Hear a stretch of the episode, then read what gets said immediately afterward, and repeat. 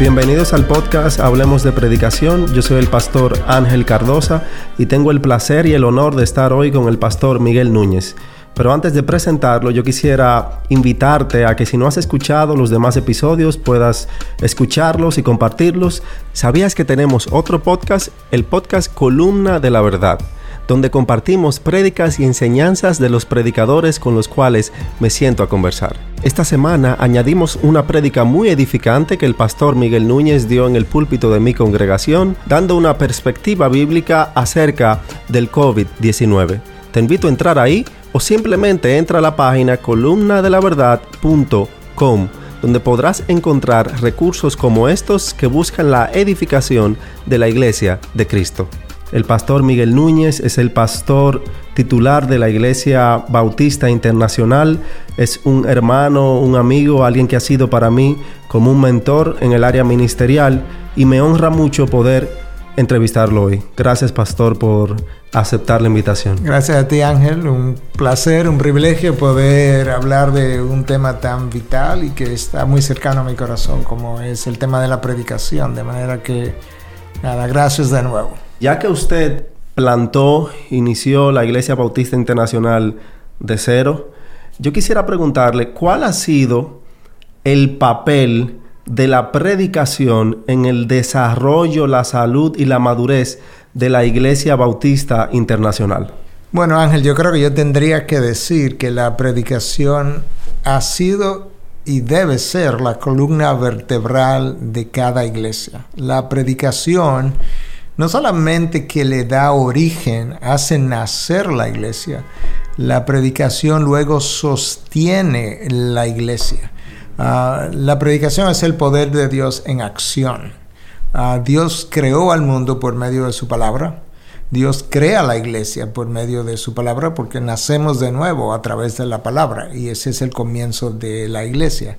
Pero la Biblia define que Dios sostiene su universo por el poder de su palabra. De esa misma manera, Dios sostiene su iglesia, sostiene la vida de, la vida de, los que están ahí ah, por medio de lo que Él hace a través de la predicación de su palabra.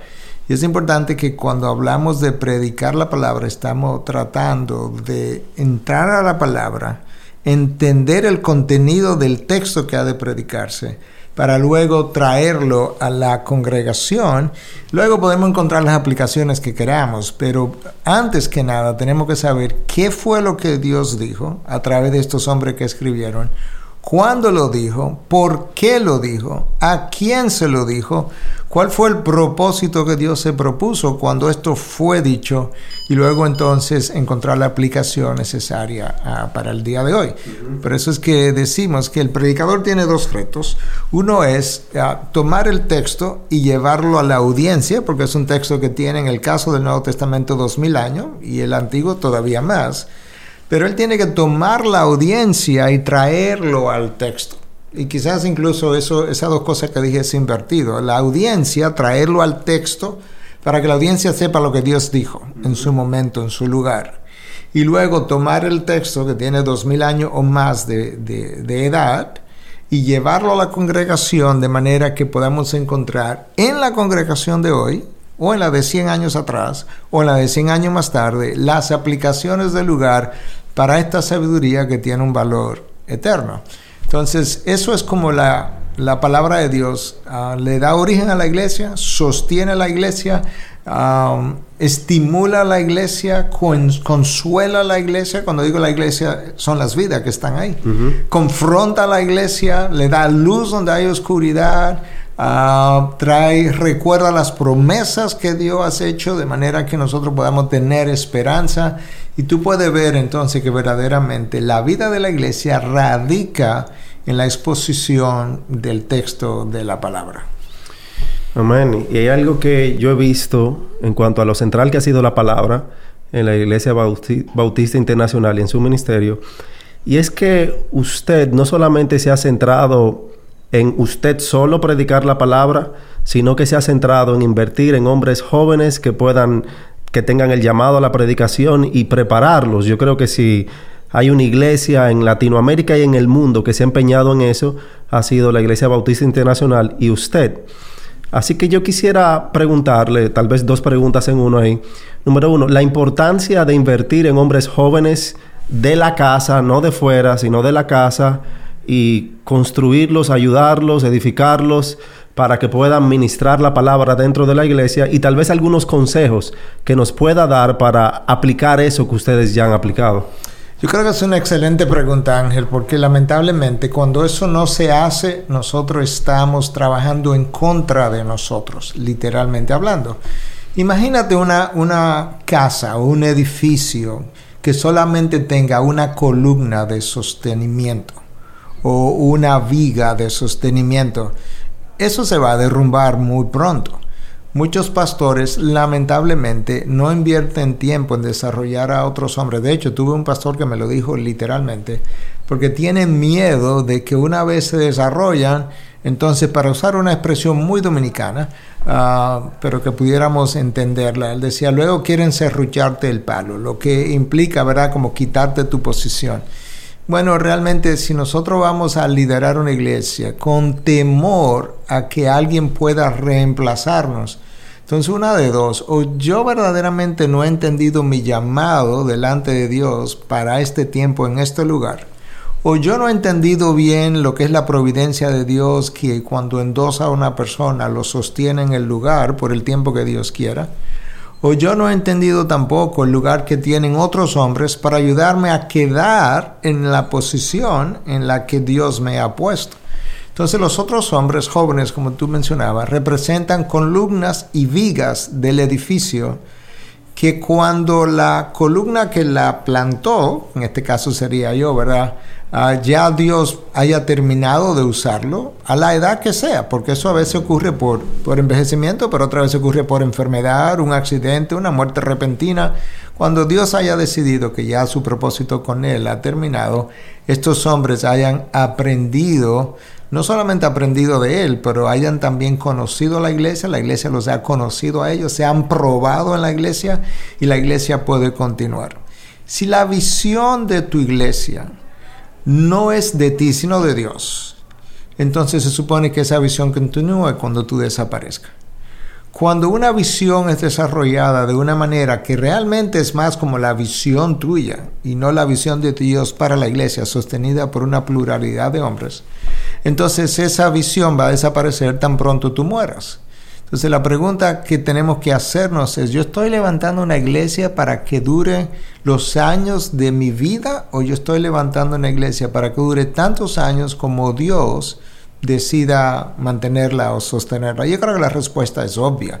La iglesia tiene que ser construida para que permanezca, sobreviva al plantador y eso no puede ser hecho si no hay hombres que han sido preparados como Pablo, dice, Pablo le dice a Timoteo, esto que ha visto de mí también encomienda a otros hombres idóneos para que puedan también enseñar a otros. Yo aprendí eso de la Biblia. De hecho, no hacerlo es sería desobediencia de mi parte porque eso es lo que Pablo le dice a Timoteo que él debe hacer con otros. Yo creo que nos los, está, nos los estaba diciendo a todos nosotros, pero fue lo que Cristo hizo también. Él preparó, estos hombres eran jóvenes, tenían quizá alrededor de 30 años, quizá algunos ni llegaban a eso. Los preparó para cuando él no estuviera, ellos pudieran continuar hacia adelante. Eso requiere pasar tiempo con ellos, eso requiere, ah, en ocasiones, sobre todo al principio, habían cursos destinados a desarrollarlos como líderes. Hubo cursos doctrinales ah, y luego en la medida que ellos fueron creciendo, luego hubo delegación de funciones y luego en la medida que ellos siguieron también creciendo y cronológicamente haciendo, haciéndose de más edad, pues ya delegación total de áreas enteras de la iglesia. Yo no, yo no hago el número de consejería que yo hacía anteriormente, no es necesario, ya hay otros que lo están haciendo. Yo no hago nada de administración prácticamente en la iglesia hoy en día, tenemos un, pastor ejecutivo que, que, de hecho tiene una maestría en economía y está hasta mejor preparado que yo para poder hacer esas cosas. Entonces, yo no tengo todos los dones, yo no tengo todos los talentos, no tengo todas las habilidades y no tengo toda la inteligencia. Entonces, a mí me conviene reconocer eso y entonces decir, mira, Ángel tiene dones y talento en esta área que yo no tengo. Él puede ser más joven, ah, pero tiene entonces más energía, quizá yo tengo más experiencia. Vamos a combinar esas cosas y vamos a hacer que la iglesia florezca. Y, y, esta otra persona tiene dones y talento en adoración y música que yo no, yo no tengo. Entonces, ¿qué me toca a mí? Ayudarlo a formar a él para que él pueda florecer como una flor, pues si usáramos la ilustración, como ese capullo pequeño y luego que se abre, pueda florecer en el área donde Dios le ha puesto. Entonces, es mi obligación irrigar y hacer florecer aquellas permíteme llamarle flores, aunque estamos hablando de hombres, aquellas flores que Dios ha plantado en el jardín que Él me ha permitido eh, tener. Entonces, no hacer eso es decirle a Dios, yo no quiero desarrollar hombres que tú has equipado, que tú has dotado, porque me siento amenazado por ellos o cualquier otra razón. Amén, yo creo que eso es un excelente ejemplo y práctica que todos deberíamos imitar. Yo soy en parte fruto de que usted me viera un día sentado esperando a mi esposa en la oficina que trabajaba aquí en Integridad y Sabiduría y usted empezó a preguntarme y recuerdo que fue la, primera persona que me hizo pensar en un seminario aquí en esta oficina y realmente por eso le digo que lo veo a usted como un pastor de pastores porque yo sé que no soy solo yo, sino que hay tal vez cientos de pastores jóvenes que le miran como ejemplo y que han sido altamente impactados por su ministerio. Mm. Bueno, Dios ha hecho todo eso, como tú sabes, a través de su gracia. Así es. Pastor, usted es un pastor tuitero. Le gusta mucho la plataforma de Twitter y tiene mucha aceptación y seguimiento de personas en esa plataforma. Yo elegí algunos tweets, hubo varios acerca de los cuales quería conversar con usted, pero elegí, elegí dos que los vi muy apropiados para la predicación y que tal vez usted nos pueda dar un poco de luz al respecto. El primero lo hizo hace algunos días. Usted puso del 2010 al 2020 la década de la desinformación, del irrespeto, de la supresión, de la libre expresión, de la exageración, del narcisismo, de la rebelión, de reclamos de derechos sin responsabilidad, de la negación, de la mentira, pero Dios lo vio, del cover-up. Obviamente lo que vemos aquí son resultados del postmodernismo y eso nos deja a nosotros los predicadores con una gran tarea. ¿Cómo debe afectar al predicador y a la predicación la condición de la sociedad actualmente? Y tal vez siendo un poco más específicos, ¿qué cosas debemos de qué cosas debemos cuidarnos, debemos rechazar y qué cosas debemos perseguir. La razón de ese Twitter, lo que yo tuiteo, Ángel, frecuentemente es de nuevo observación de la conducta humana, a veces la mía propia, a veces de lo que están a mi alrededor o del comportamiento social, de la sociedad.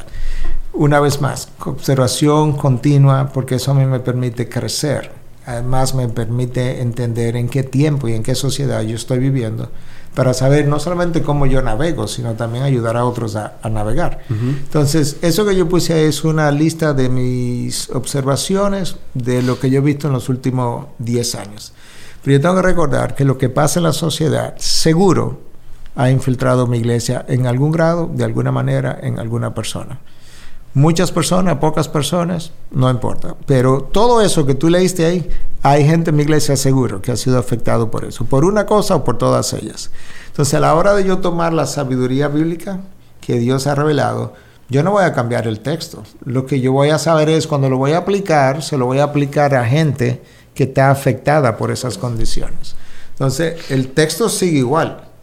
Encuentra la aplicación, encuentra el, el contacto con gente que está afectada por esas condiciones, por gente que está afectada por la negación, por la rebelión, ah, por el narcisismo, uh, por el gente que usa mentira para encubrir su pecado.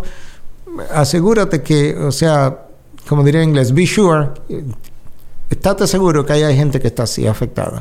Entonces encuentra la conexión vía ilustración, vía aplicación, lo que tú quieras, ah, para responderle a esa gente. Y cuando tú hagas eso, Ahí está la relevancia y ahí eso es lo que hace que la gente diga, yo quiero volver el próximo domingo.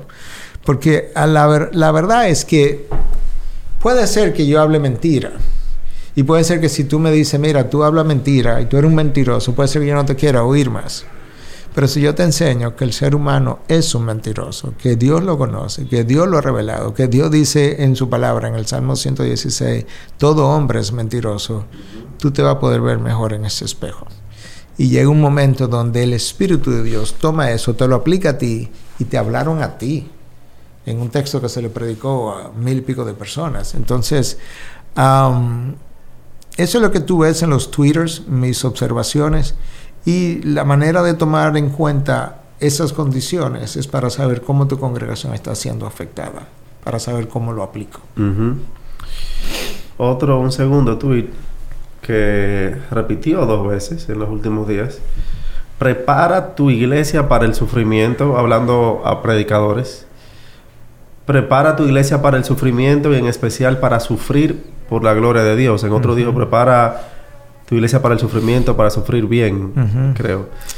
El contexto de eso primero, antes de... Bueno, los tiempos que estamos viviendo, no simplemente la pandemia, donde yo he visto a muchos cristianos no sufrir bien, porque no han sufrido, han sufrido con mucho temor, han sufrido como si Dios no gobernara, como si Dios no tuviera en control, han sufrido sin fe y, han, sido, han sido esclavos por un año. pero tú tienes que ver la descomposición social en la que nosotros estamos viviendo. Y esa descomposición social no se va a mejorar. Yo no creo que haya ningún pensador, que, bueno, yo no voy a decir ningún, creo que hay pocos pensadores cristianos que, que, que crean que de aquí en adelante va a haber una subida de la calidad moral de la sociedad en la que nosotros vivimos. Tu iglesia va a tener y la mía van a tener que vivir bajo esas condiciones. Y tú puedes estar seguro que en la medida en que esas condiciones de calidad moral se deterioren, la iglesia va a ser atacada, va a ser oprimida, va a ser hasta perseguida. ¿Por qué? Porque la iglesia es contraria a lo que el mundo es. Y literalmente, bueno, el apóstol Pablo le dice a Timoteo, todo el que quiera vivir eh, correctamente, justamente, eh, en, inglés es eh, in a righteous way, ah, será perseguido. Todo el mundo, o sea, es un absolutismo. Entonces, nosotros sabemos, sabemos qué es lo que viene, nosotros sabemos que vienen condiciones difíciles. Entonces, tienes que preparar tu iglesia para sufrir bien, porque cuando sufres bien, tú puedes disfrutar de la presencia de Dios, de la fortaleza de Dios, de la confianza en Dios, de esperanza en medio del caos. Y si no sufres bien, para tomar una frase de uh, Paul Tripp que usé recientemente en el púlpito, tú no solamente sufres, sino que tú sufres cómo estás sufriendo lo que estás sufriendo. Parece como un, un trabalengua. Pero yo sufro, por ejemplo, de un cáncer. Ok, entonces ese es un sufrimiento que, que es real. Tengo quimioterapia, tengo dolores, ok.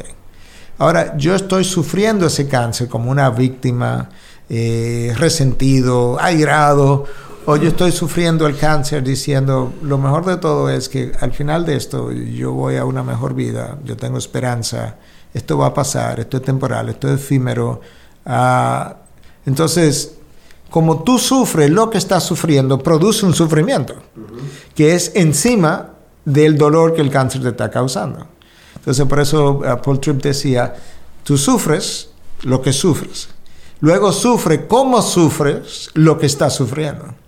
Entonces, bueno, yo quiero que la iglesia aprenda a sufrir bien, para que su sufrimiento sea, sea minorado, porque solamente va a sufrir lo que me toca sufrir, que no puedo evadir. Pero no le voy a agregar a eso la forma como yo sufro a través de la experiencia. Entonces, gente que no perdona, sufre la, la, la amargura del no perdón, pero no tiene que ser así. Y yo creo que eso, eso es un buen título, no tiene que ser así, es un buen título para tu vida, no tiene que ser así. Mucho, a muchos aconsejados yo quisiera decirle, pero es que tu vida no tiene que ser así. Es que el matrimonio de ustedes no tiene que ser así. Es, es así, pero no tiene que ser así. Porque es que ustedes están viviéndolo como una víctima en vez como una oportunidad para crecer, una serie de cosas y observaciones que pudiéramos hacer.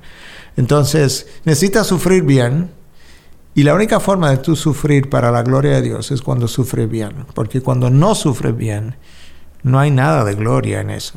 Y una de las cosas que decía un autor hace mucho que yo leía, decía que el cristiano está llamado a tomar lo que él sufre y convertirlo en gloria. La cruz de Cristo. Él la sufrió, pero él la convirtió en gloria. ¿Cómo lo hizo? Porque cuando sufrió como sufrió, entonces cumplió con una voluntad y un plan eterno que iba a culminar en redimidos, millones de redimidos que terminarían en la presencia de Dios. Y, la cruz es gloriosa, es horrible y es gloriosa al mismo tiempo.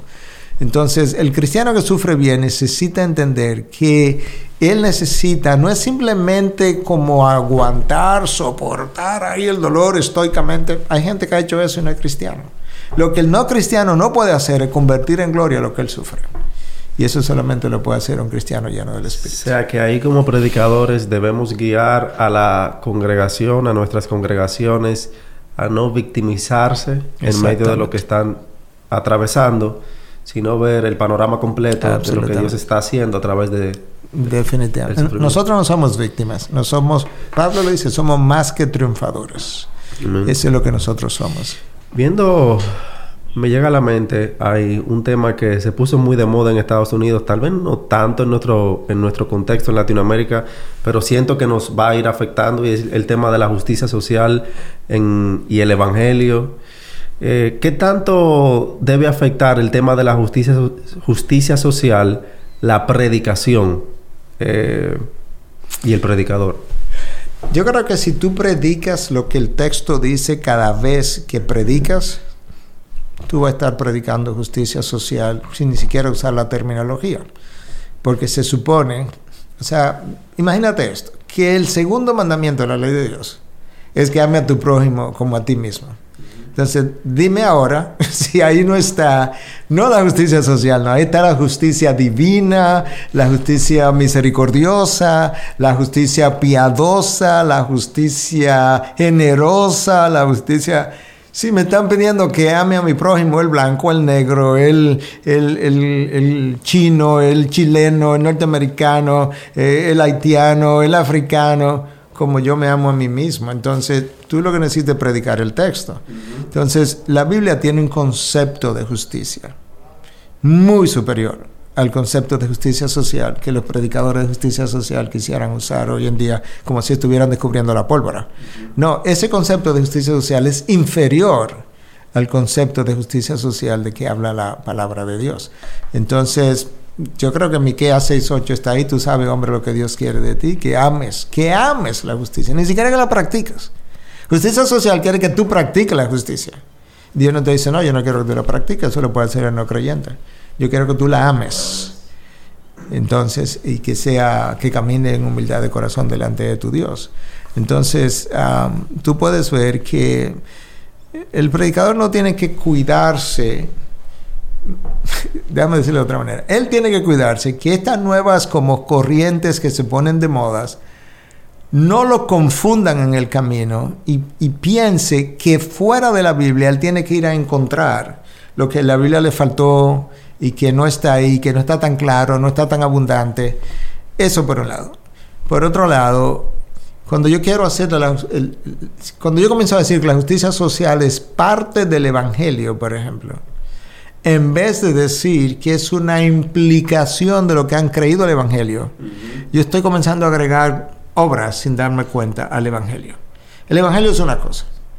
Y la justicia social o la justicia para la sociedad es una implicación de haber abrazado el Evangelio, de haberme ido convirtiendo poco a poco cada vez más en la imagen de Cristo, que de una manera ah, natural quiere actuar justamente cuando es esposo, cuando es jefe, cuando es un general, cuando es un presidente, cuando es un pastor, cuando es un amigo.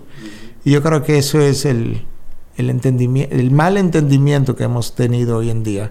Sí es verdad que quizá la iglesia no se ha preocupado tanto por, por que haya justicia en la sociedad, pero antes de eso yo tengo que preocuparme porque la iglesia sea como Cristo es. Una vez la iglesia es como Cristo es, lo otro es un, diría en inglés, un byproduct, un producto natural de la vivencia del carácter de Cristo en la sociedad. Y ahorita estamos entonces olvidándonos de cuál es la misión de la iglesia y poniendo en práctica una misión que la han practicado o han tratado de practicar la gente que ni siquiera cristianos son. Entonces, yo creo que eso puede desvirtuar, desviar la iglesia de su propósito. Gracias por acompañarnos en esta primera parte de mi conversación con el pastor Miguel Núñez. En la segunda parte, él estará hablando acerca de su proceso de preparación para la predicación y también nos estará compartiendo acerca de la Biblia de estudio donde está trabajando como editor general, la cual será lanzada el próximo año.